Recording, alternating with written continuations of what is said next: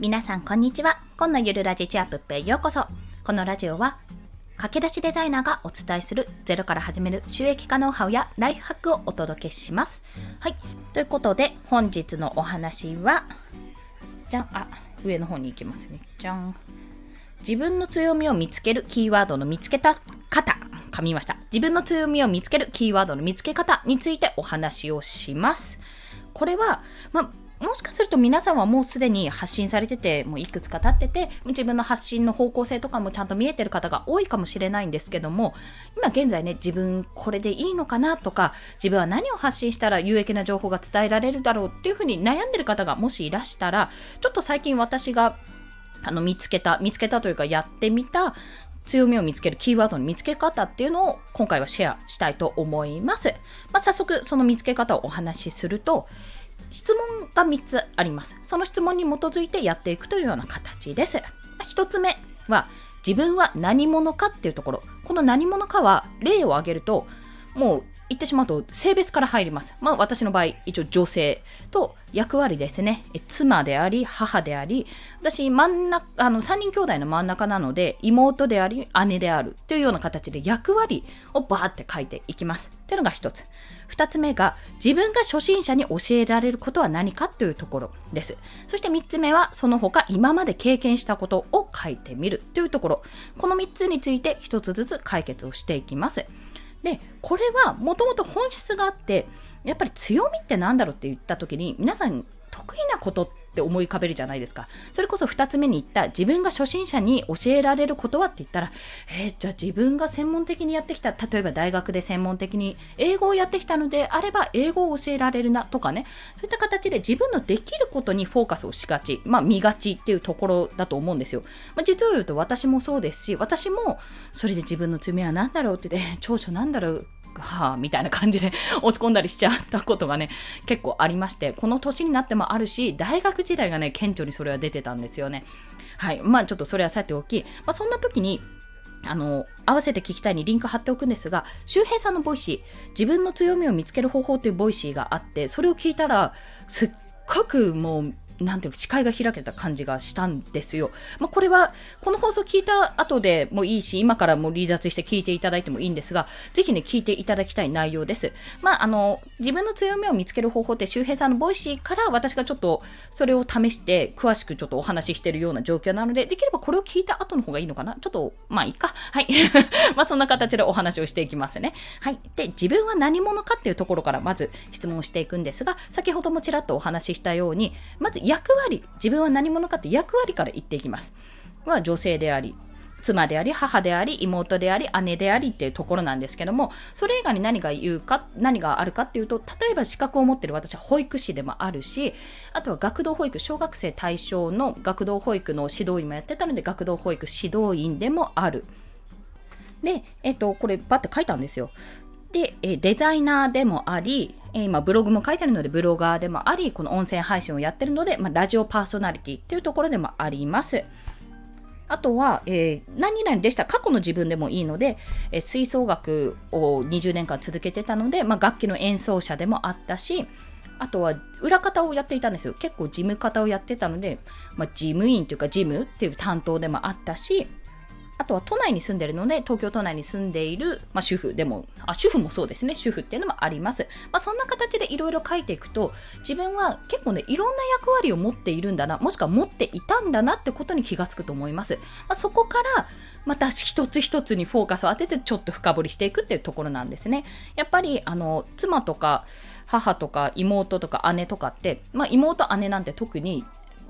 なるかどうかなんて分かんないじゃないですか。長女、長女が一番上の方だったら自分は、あの、兄もしくは姉にしかなれないし、自分は妹とかにはなれないわけですよ。私の場合で言うとね、例えばですけども、そんな形で自分にしか持ってない、あの自分にしか持ってないというか、実は他の人は持ってない可能性のある役割っていうのも結構あるので、そこからまずやってみると面白いですし、すぐに答えられるものが多いかと思われます。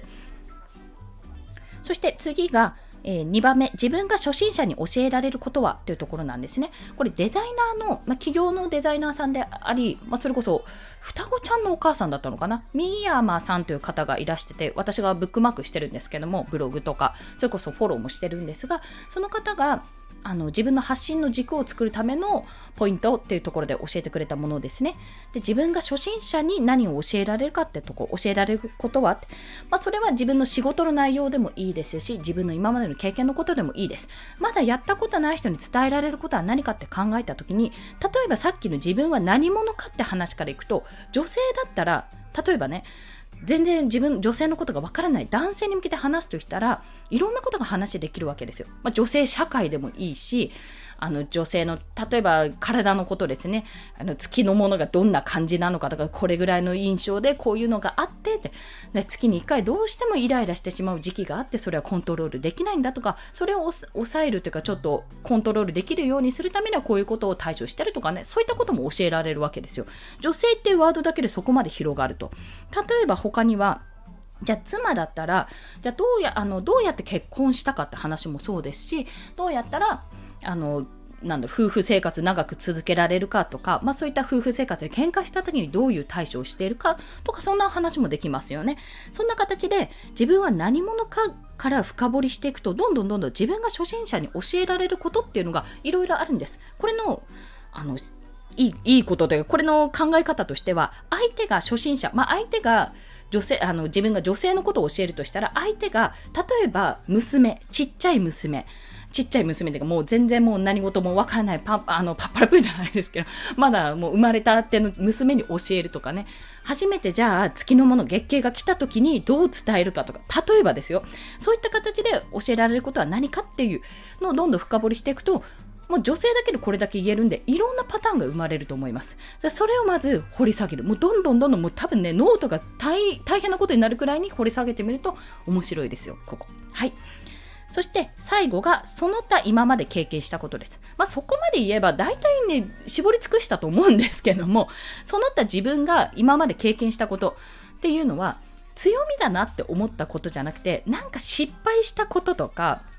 今も続いた、できるまで解決しているものがいいんですけども、今も続いているなんかコンプレックスだったりとか、そういったことも実は強みになるんですよ。特に失敗談とか、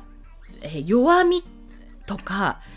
あとコンプレックスとかはですね、非常に共感されやすいんですね。自分が隠してるものほど実は皆さんあの調べてたりコンプレックス抱えてたりするんですよ。まあそれはそうだなって思うんです私もそうやって調べたことあるし自分の見た目のこととかね腕が太いとか 例えば例えばですけど痩せないとかそういったことって結構調べがちじゃないですか。で私の場合は背が高いことが、まあ、女にしてみれば背が高い170近くあるんですけどもそれも一つ悩みで結構言えなかったことはあったんですけども、まあ、でも今だったらまあ私より高い人全然いますし、モデルさんみたいに綺麗な人ももっといっぱいいるんですけども、やっぱ背が高いとメリットもあったし、こういったことが良かったなってことも伝えられる。あとはイメージとして自分の失敗談とか、あ、これはもう嫌だったなって、こういったこと話したくないなってことっていうのは、あの子供、もし自分に子供がいる設定で、その子供が大きくなって同じような過ちを犯さないように同じような失敗同じような思いをさせたくないからこそ伝えられることっていう視点で話すと子供なので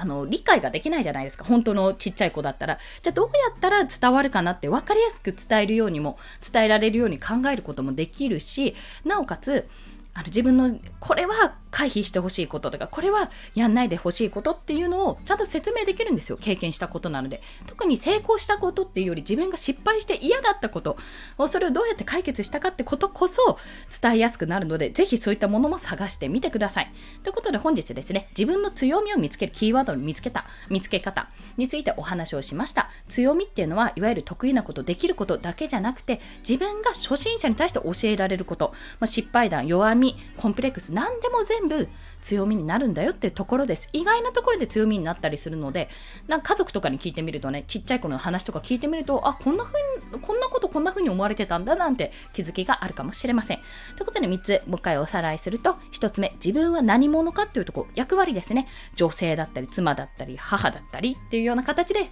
深掘りしていくと面白いです。そして2つ目は、自分が初心者に教えられること。これは視点としては、子供に、もう本当に小さな子供、幼児さんとか、まあ、小学校1年生とか、そういった子供に、こういう丁寧に優しく簡単に教えられるようなことっていうのを想像しながら、例えば女性だったら女性の体のこともそうだし、女性特有の月のもの、月経の話とかもそうなので、そういったことは何だろうっていうのをさっきの役割から一つずつ深掘りしていくと、さらに教えられることがどんどん増えていきます。そして最後、その他今まで経験したことです。これは特に自分が得意なこととか、これができるってことよりも自分が失敗した経験とかコンプレックスだったり弱みだったりするところをどうやって解決したかどうやって乗り越えていったかっていうところをお話しできるとやっぱりそれも子供に向けて自分はこうだったからこういうふうにした方がいいと思うんだこうなるとこういう気持ちになるんだよってことがね伝えられるようになりますので強みっていうのはイコール得意なこととは限らないいろんな自分の失敗した経験そこから得たものとかそういったことも踏まえて全てが強みになるのでぜひ探してみてください。ということで、本日の合わせて聞きたいは、これお話もしたんですけど、周平さんの Voicy、自分の強みを見つける方法というお話です。これ実際に周平さんが借金ブロガーとしてお話ししてたんですけども、そんなところからね、あの自分の経験談、ご自身の経験談をお話しされているので、ぜひ、あの、こちらもね、参考にしていただければと思いますので、よろしければお聞きください。